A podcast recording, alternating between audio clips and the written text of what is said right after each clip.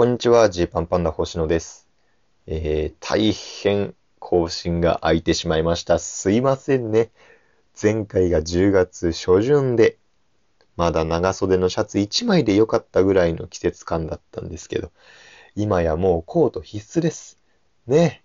1ヶ月半ぐらい空いちゃって、まあ何してたんだよっていうところとかはね、あのー、まあ、おいおい更新してお話ししていければいいかなと思ってます。改めてラジオトークよろしくお願いします。で、まあ、今日はですね、まあ、今日から何回かにわたってって感じかもしれないんですけど、ちょっとマジ自己紹介っていうのをね、しようと思ってて。がっつり自己紹介。えっとね、まあ僕すごい思うんですよ。自分たちの Wikipedia で、うわ、ここ違うんだよなって思ったりとか、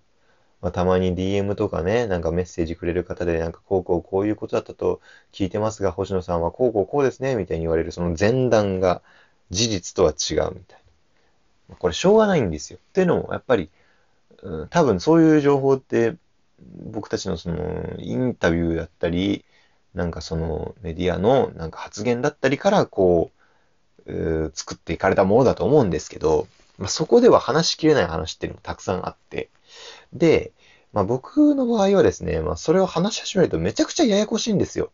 公認会計士兼税理士をやってるお笑い芸人なんてもうすでに超ややこしいじゃないですか。だからもうなんか自分の中で折り合いつけちゃってね、まあどうせ喋っても説明しきれないし、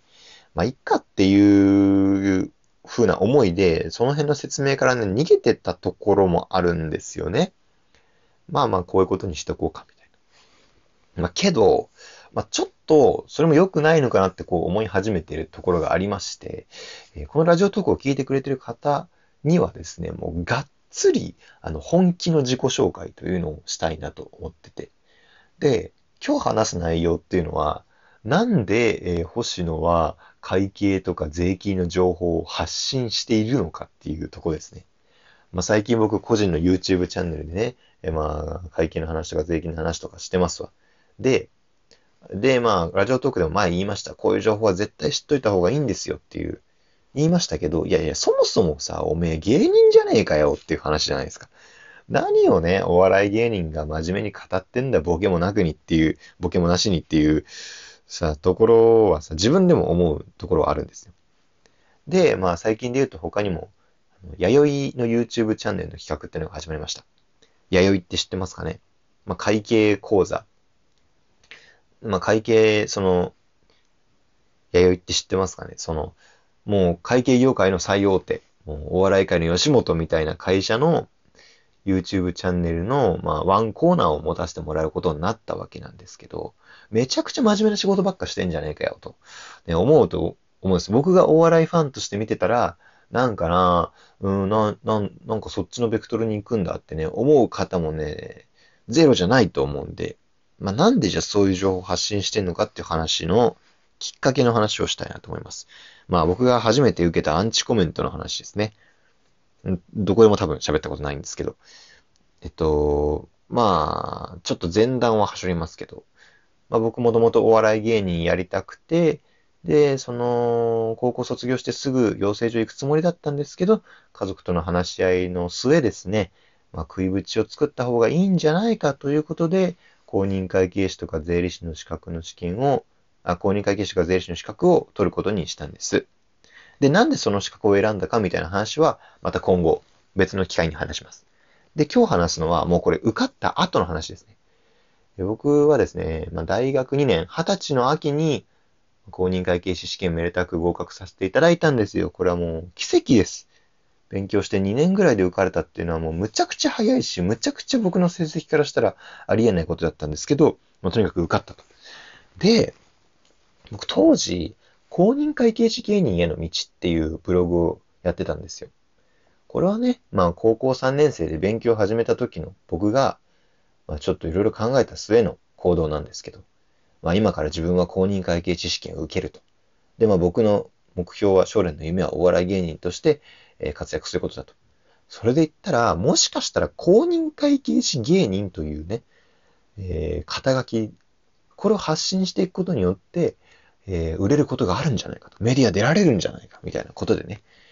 これから合格したらこのブログはどえらいことになるぞと思って、公認会計士芸人への道というブログをですね、まあ日々綴っていたんですよ。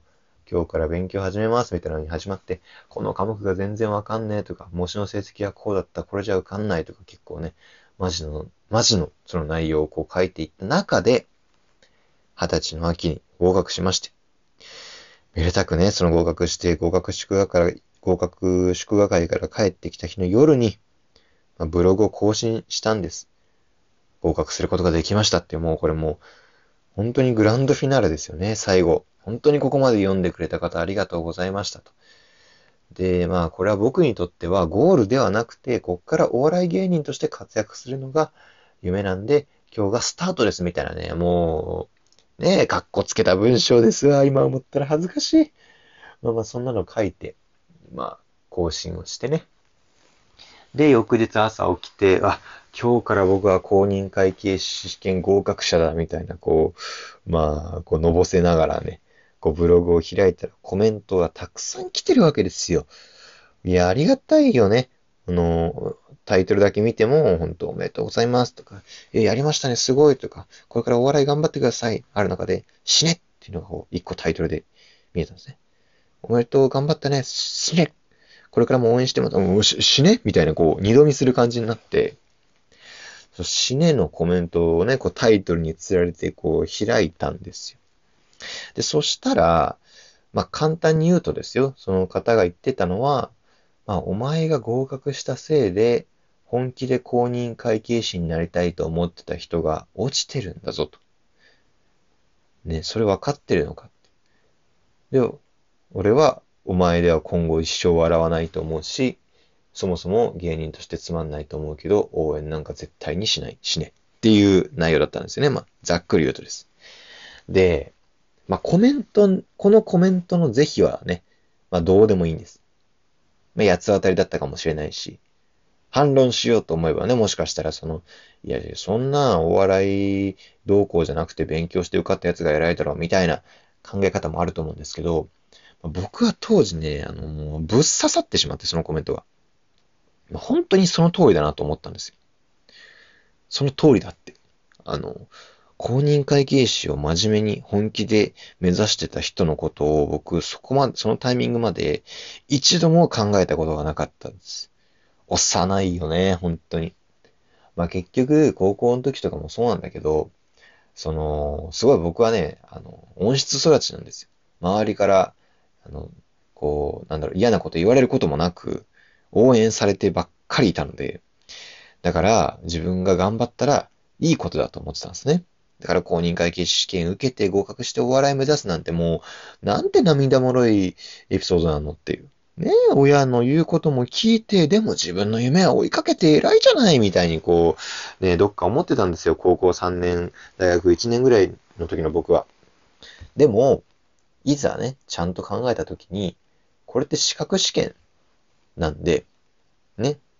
そのバイトしてお金稼ぐとかとは話が違うんですよ。その試験、本気で受かりに来てる。その資格の仕事をしたいがためにその道、その試験勉強してた人ももちろんたくさんいる。てかまあそういう人たちばっかなんだけど。僕みたいに公認会計士の仕事自体には一切興味がありません。みたいなやつなんて、まあほぼいないはずなんですよ。まあみんなね、何かしらそこに夢を持ってきてると。で、自分が逆の立場だったら嫌だなって、その時ようやく考えたんですよ。キングオブコントね、優勝するんだと思ってコントやってて。でもそんな中もしかしたら、例えば、えー、アマチュアでね、えー、すごいセンスのある人が決勝に行ったとします。まあ、それは全然いいことだし、その人たちが本気でやってるんだったら、もう素晴らしいことだと思うけど、もしその決勝に行ったアマチュアの人とかがね、いやいや、あの、お笑いはあの、遊びでやってるんで、別に、あの、芸人目指して本気でやってる人とかよくわかんないし、あの自分はお笑いなんて興味ないですけど。みたいなスタンスだったらマジでぶっ殺したくなるじゃないですか。で、そんなことになんで自分は気づかなかったのっていう。ね。僕はずっとその芸人になるためのステップでみたいなことばっかり言ってきたけど、それをなんか美談のように語っていたけど、そう語ることで嫌に思う人もいるじゃないと。ようやくそこで、